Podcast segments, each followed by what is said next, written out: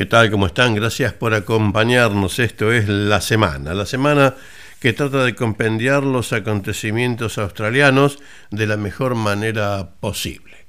Bien, vamos a, comenzar por decirle que estamos terminando una semana con unos eh, vientos y lluvias realmente fuera de lo común, en donde en algunas partes del estado de New South Wales se han recibido eh, lluvias en un día eh, con lo que correspondería eh, en un mes, por ejemplo.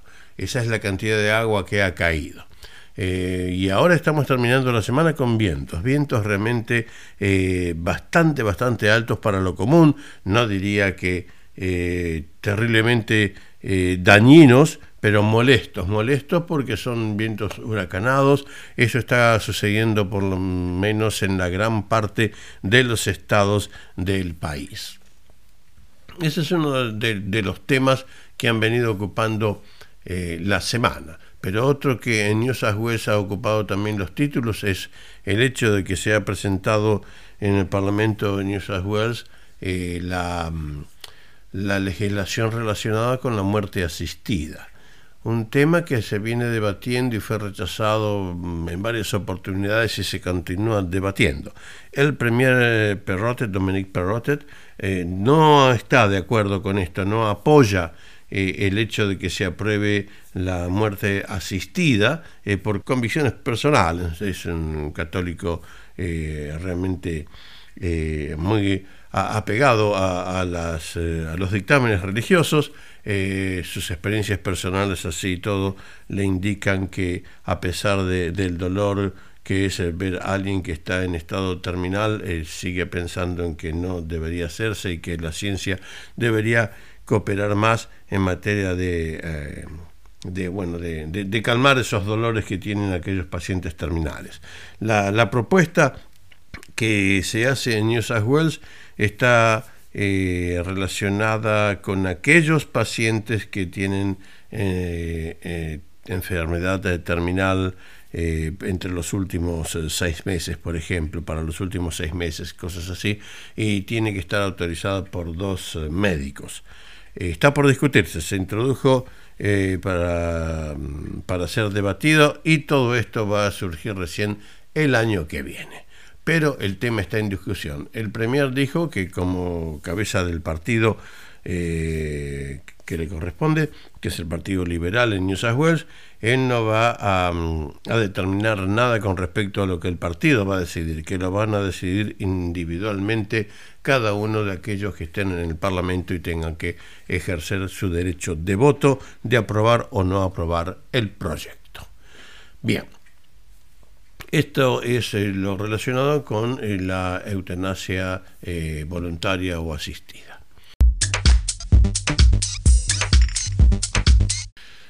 Otro tema. Otro tema relacionado con el porcentaje de desempleo. de acuerdo a la información que usted ve en los diarios, el desempleo aumentó.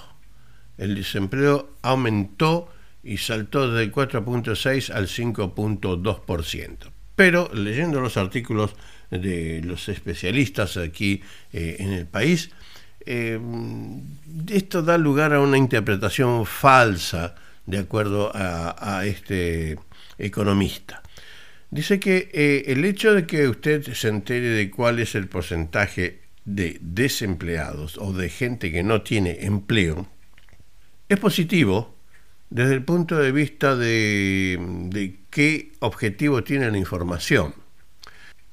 La información tiene como objetivo mostrarle a los empleadores y a los economistas cuánta gente hay disponible para la fuerza laboral, para ser incorporada a la fuerza laboral, para llenar las faltas de trabajadores contra los que no están incluidos en la fuerza laboral porque la clasificación está en dos grupos. Los que, están, los que no están en la fuerza laboral y los que están en la fuerza laboral y están buscando por trabajo. Esos son los desempleados. Los que no están en la fuerza laboral no figuran en ningún lado eh, como número importante. O sea que la idea de toda esta información, según este analista, está vista eh, quizás erróneamente Cuando más desempleos hay en lo que hace al porcentaje es que hay mayor cantidad de gente disponible para trabajar. Los que no están anotados en el desempleo no están buscando trabajo. Y si no están buscando trabajo, están en la bolsa de los que no están en la fuerza laboral. Así que es materia de interpretaciones. De todas maneras, eh, la economía ha mostrado un índice de progreso bastante interesante a pesar de la pandemia y ahora que hemos eh, salido de tantas restricciones, bueno, nos encontramos con la situación eh, que ya habíamos mencionado anteriormente. Hay bares, por ejemplo, que no han abierto porque no tienen gente para trabajar. No tienen em, empleados, no tienen quien atienda las mesas, no tienen quien lave los platos, por ejemplo, cosas así. Eh, les comentaba la vez pasada, las cosechas las cosechas no se hacen porque no hay gente que las haga. O sea, eh, un montón de producción, mencionaba el caso de las, de las paltas o de los abocados, eh, se tiran. Se tiran porque resulta mucho más eh, beneficioso para la empresa que las produce no llevarlos al supermercado que llevarlos. Porque es tanta la producción que hay y es tan bajo el precio que se produce eh, a raíz del exceso de producción que es mejor no ponerlas en oferta. Eso no es una cosa nueva, eso ha pasado en casi todos los países del mundo que son productores primarios cuando tienen exceso de producción, que para no este, destrozar el precio del producto es preferible tirar la producción y no ponerla al mercado. Eh, bueno, cuando dicen tirarla, bueno, en, cierto, en cierta forma no es que la están tirando, en cierta forma la que está cosechada y no va al mercado es la que se dona para instituciones de caridad como Second Bite y todos esos que hacen este, eh, cocinas eh, comunitarias, que es una gran obra la que están haciendo, pero me refiero al hecho de que el tema pasa por la falta de mano de obra. Y usted dice, ¿cómo falta mano de obra y hay desempleados? Sí, hay desempleados para, para una parte de la industria y falta mano de obra para otra parte de la industria. ¿Por qué? Porque la mano de obra de la parte de hospitality, o sea, la parte de hotelería, estaba eh, llenada por aquellos estudiantes extranjeros que venían con visa de trabajo, autorizados para hacer esos trabajos menores, esos trabajos que, son muy sencillos de hacer, pero que alguien los tiene que hacer, y no los hay porque las barreras no se abrieron, se abrieron recientemente. O sea que esos estudiantes tienen que volver, volver a ingresar, decidir volver a estudiar en Australia y decidir venir a trabajar. Eh, todo eso lleva un tiempo y por lo tanto mientras ese tiempo no se cumple, eh, esto mm, deja a, los empleadores sin mano de obra un hecho que realmente se, se escucha y dice, pero como al fin y al cabo, ¿hay o no hay trabajo? Sí, hay trabajo, no hay trabajadores en estas circunstancias. Es, es eh, algo que eh, se, se, discute permanentemente, pero que de una u otra manera se va a resolver con el tiempo. Se va a resolver con el tiempo si es que se abren eh, las fronteras y se permite el ingreso de, esos estudiantes, por ejemplo. No estoy hablando del tema de los estudiantes que vienen a las universidades, que en las universidades están desesperados para que vuelvan. Estoy hablando en general de esos estudiantes que vienen a estudiar a lo mejor no a la universidad, sino vienen a estudiar inglés o vienen a estudiar alguna otra cosa y se les permite trabajar. De eso se estoy hablando. Y continuamos en la semana a través de 243 Signet Podcast.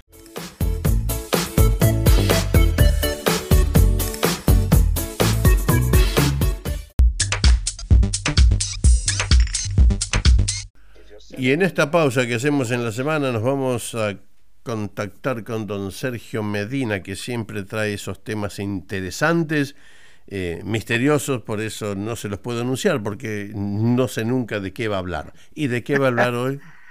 Y bueno, siempre hablando de algo que, que merezca ser divulgado o que le dé material a la gente para pensar o para investigar. Y hoy podemos hablar en general de esa sabiduría acumulada a través de los dichos y los proverbios. Supongo que a usted le habrá pasado alguna vez. Oh, Sí, me ha pasado, en lo largo de mi vida me ha pasado un montón de veces. Y hay muchos, muchos de ellos son muy sabios realmente. Me comentaba usted que tenía en su oficina algo que hacía que, eh, le hacía leer a la gente a veces. Ah, sí, sí, el proverbio. correspondía. el proverbio árabe. Muy interesante. Sí, cada vez que venía alguien se sentaba a discutir un tema conmigo, le decía, mire, lea esto primero este, y después conversamos. Este, Y funcionaba, ¿eh? Y bueno, eh, coménteme aunque sea el, principio de ese proverbio. No, se lo comento todo. Mire, eh, uno de los tantos eh, proverbios árabes que hay por allí dice, no digas todo lo que sabes, no hagas todo lo que puedes, no creas todo lo que oyes, no gastes todo lo que tienes, porque el que dice todo lo que sabe, el que hace todo lo que puede, el que cree todo lo que oye, el que gasta todo lo que tiene, muchas veces dice lo que no conviene, hace lo que no sabe, juzga lo que no ve y gasta lo que no tiene y lo tengo pegado aquí en la pared. Es, es importantísimo. Nadie, a veces eh, la gente se queja de que nadie este, los ayuda, de que nadie este, les enseña, pero en realidad la sabiduría este, está en todos lados, simplemente es cuestión de, es cuestión de buscarla nomás. Es cuestión hay gente es como los libros, es decir, uno a veces se desvive por tener amigos inteligentes y todo lo demás. Muchos amigos inteligentes, aunque no nos hayan conocido, descansan en la biblioteca de nuestra casa, esperando que un día uno lo consulte. es un buen pensamiento ese. ¿eh? Sí, hoy me referí, me voy a referir al, eh, al efecto Mateo, que usted, que es conocedor de la Biblia, eh, puede ilustrarme respecto a eso. ¿Usted se acuerda más o menos del efecto Mateo? O sea, no, como tal, tampoco le puedo decir que me acuerdo de toda la Biblia, ni de todo el Nuevo Testamento. Este, me acuerdo, porque es parte de mi, de mi creencia, pero este, a ver, ¿qué es el efecto Mateo? El efecto Mateo fundamentalmente eh, a veces uno se, se pregunta por qué el que tiene más cada vez tiene más y el que tiene menos cada vez tiene menos. Y es una cosa que a veces este, tiene que ver con, con, nosotros o con la conducta de los seres humanos.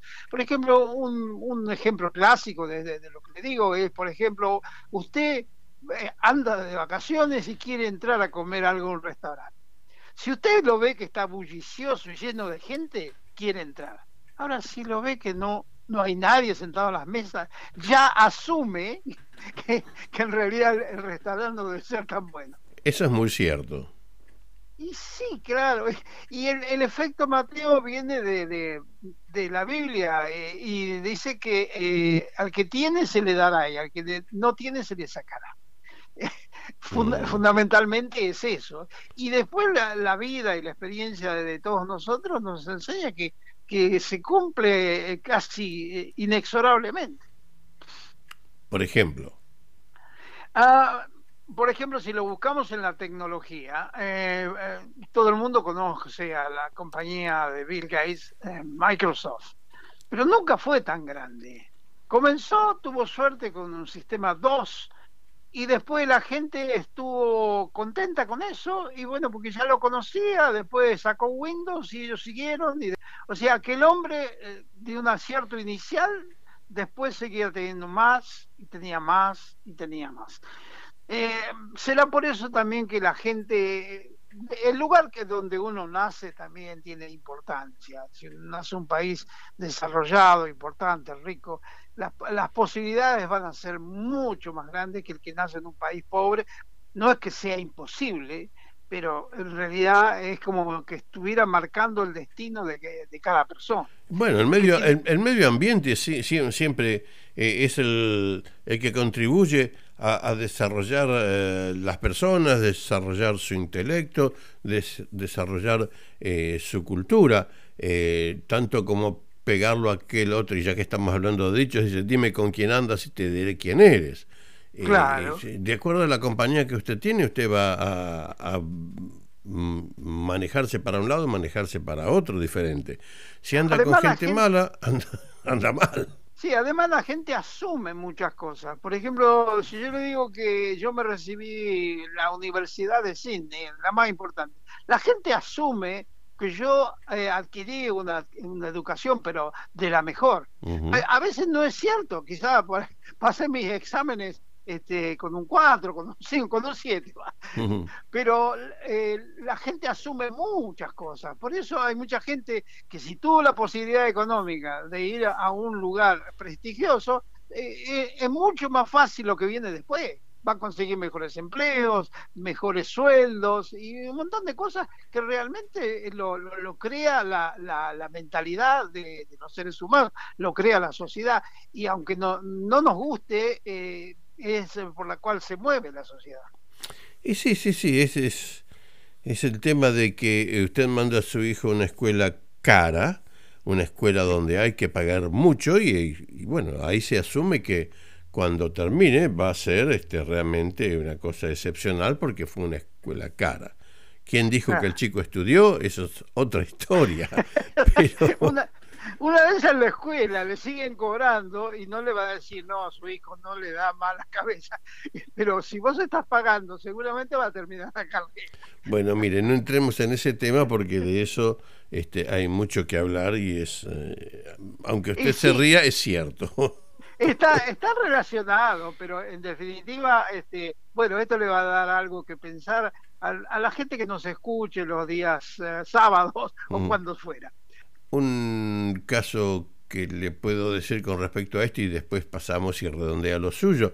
Sí, eh, conozco un caso de una persona que, eh, una niña que está o estaba, creo que sigue decidida a ser este, competidora olímpica en determinada materia, no la voy a mencionar, pero este, tenía su coach, tiene su coach y el coach le dice que sí, que anda bien y que va a llegar a los Olímpicos y que va a representar el país en los Olímpicos, eh, Australia. Ah, mira. Y no, por favor, cuando usted ve la persona, dice, pero esta chica no puede ni competir en la competencia local del barrio. Pero ah, eh, los padres pueden, pagan al coach y el coach le sigue insistiendo que ella sí sirve. Y no va a llegar nunca. Pero, ah, claro. pero papá paga. sí, estas cosas están, muy, muy relacionadas y bueno, han ocupado a los seres humanos durante mucho tiempo. Y si como dice, la plata atrae a la plata. Y, pero lamentablemente es, así.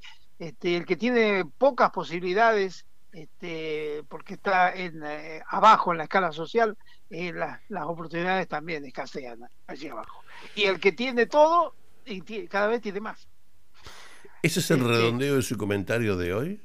Sí, ese, ese es el redondeo, es el efecto Mateo. ¿Y a usted cómo le fue en la vida?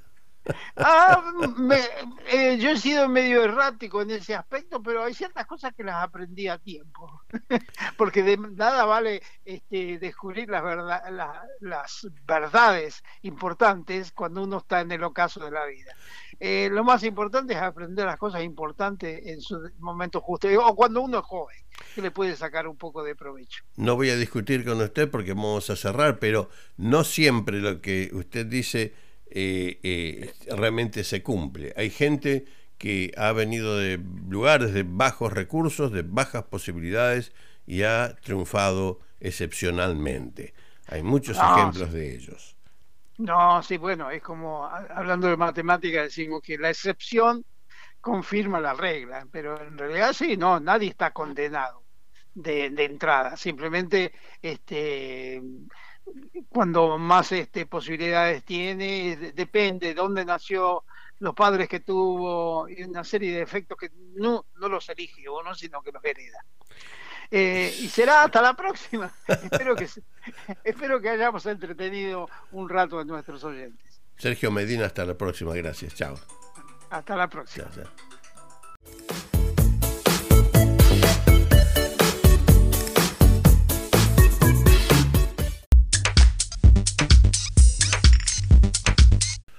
Y para ir concluyendo, les digo que en, durante la semana me voy a referir en el comentario eh, que hacemos a través de, la parte de, de, video y también en Canal 243 y también lo ponemos en podcast, me voy a referir al tema de la pobreza en Australia, un tema que toqué hace un tiempo, que, que dio mucho que hablar, eh, muchos comentarios y mucha gente interesada en lo mismo. Eh, ¿Cuánta gente realmente bajo la línea de la pobreza aquí en Australia? Bajo la línea de la pobreza en Australia. Eh, de acuerdo a la información que tengo enfrente a mí, pero que después la vamos a compartir adecuadamente, hay más de 2.6 millones de personas bajo de la línea de la pobreza. Eh, eso es realmente un número importante para una población de 25 millones y algo de habitantes en Australia. ¿Y cuántos chicos hay desamparados sin techo? Bueno, eh, dice que hay más de mm, ah, más de uno en 63 chicos bajo la edad de 17 años que han acompañado a sus padres a los servicios de los sin techo. Ese es un número alto también. Eh, mucha gente dirá, pero no, ¿cómo? Si en Australia, está, si Australia tiene muchas cosas muy buenas, pero no se priva de tener lo que tienen todos los países del mundo, lamentablemente es eh, una información estadística las que les estoy brindando, lo vamos a ampliar en el comentario oportunamente. Y esto es eh, sumamente eh, serio, serio aunque parezca mentira. Les agradezco. Nos encontramos en la próxima. Chao, gracias.